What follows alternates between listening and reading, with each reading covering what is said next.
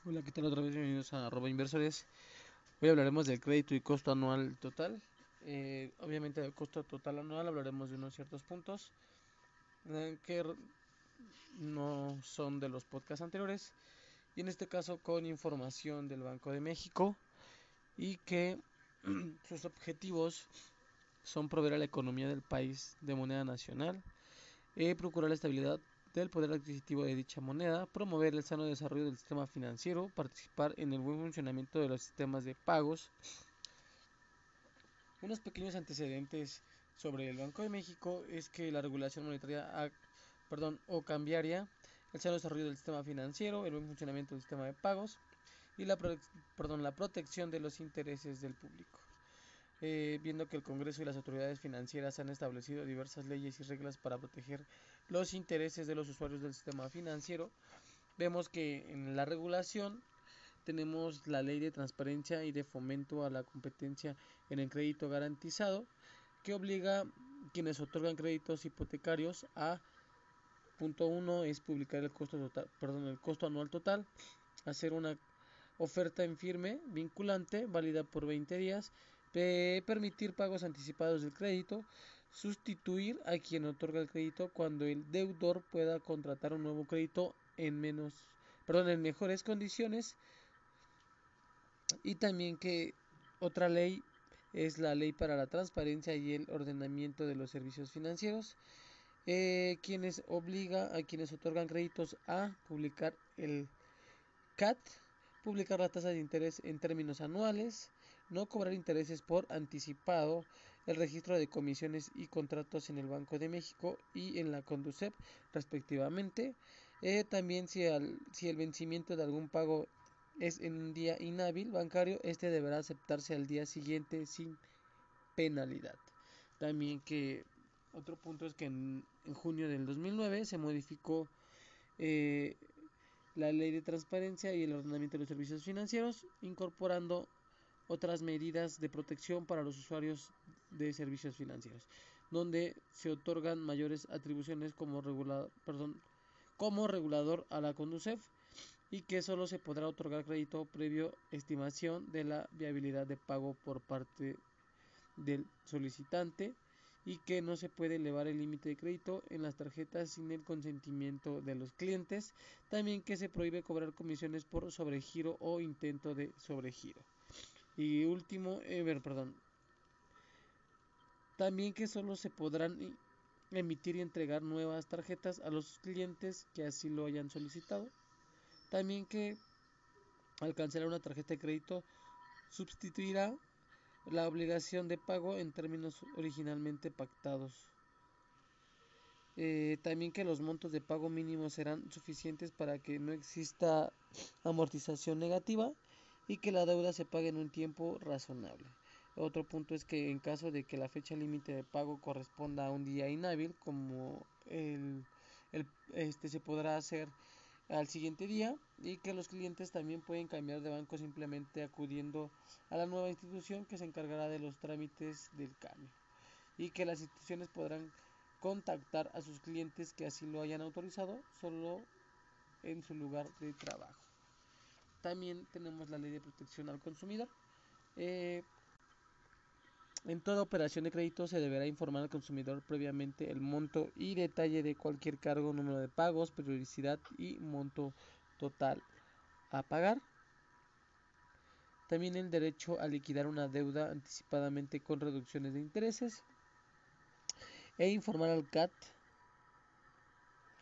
y el cálculo de interés será perdón, el cálculo de intereses será sobre saldos insolutos. Ahora, bueno, empezando con el tema de crédito. Eh, un crédito es un acuerdo entre dos partes, una virtud de cual una de ellas es el acreedor, le presta una cantidad de dinero a la otra persona, en este caso el deudor, donde los créditos se formalizan a través de contratos que establecen el plazo, los pagos, cada cuando se paga, las comisiones y los seguros, otras condiciones que se deban cumplir. En este caso, las partes que, que contemplan un crédito es principal o capital, que es el monto que se presta, accesorios, en este caso son intereses, comisiones, seguros y otros gastos. El otro es pago periódico, donde se utiliza monto a pagar, cada periodo parte se aplica a accesorios y parte a principal y saldo insoluto de principal, en donde el principal adeudado cada periodo después de aplicar los pagos.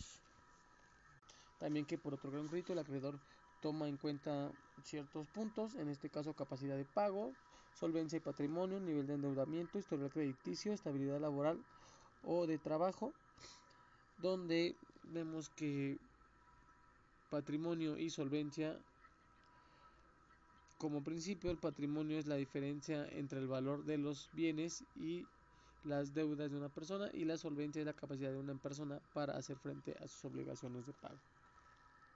También saber que el nivel de endeudamiento existen diferentes indicadores donde como proporción del ingreso es que el total de pagos por deuda entre el total de ingresos. Eh, unas, una serie práctica crediticia es otorgar un nuevo préstamo solo si el nivel de endeudamiento es menor o igual al 30% del ingreso familiar. Y como proporción de los activos, vemos que la deuda total entre activos totales y esto nos dé el 30% para poder tener este o obtener un crédito nuevo. Ahora que las sociedades de información crediticia como parte de un crédito eh, reciben y administran la información de las personas que han tenido un crédito y registran el historial de pago positivo o negativo de cada crédito así como el saldo de los créditos que no se han terminado de pagar.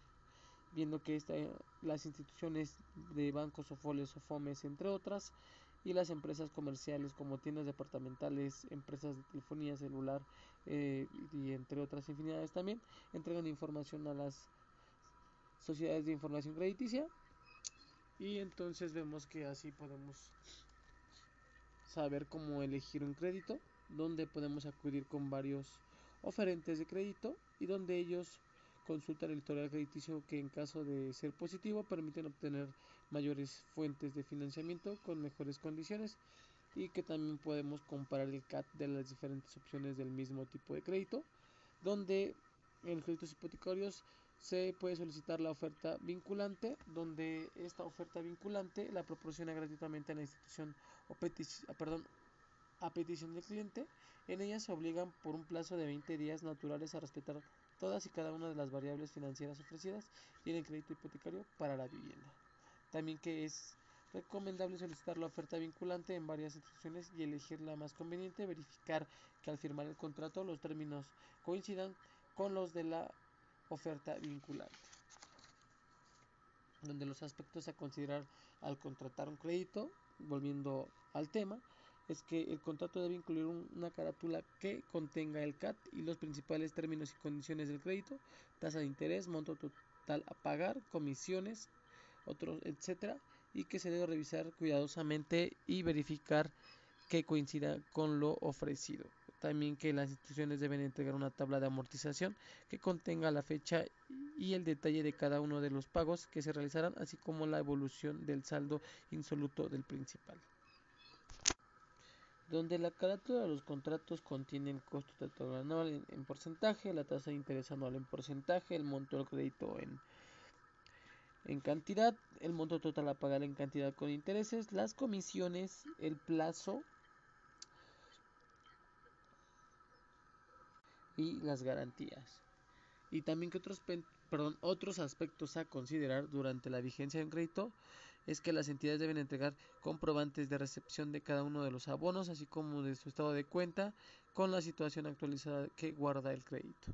También que se debe tener presente que se pueden realizar pagos anticipados de un crédito para reducir el principal y por tanto pagar menos intereses. Y también se pueden realizar pagos adelantados que se aplican a los pagos inmediatos siguientes.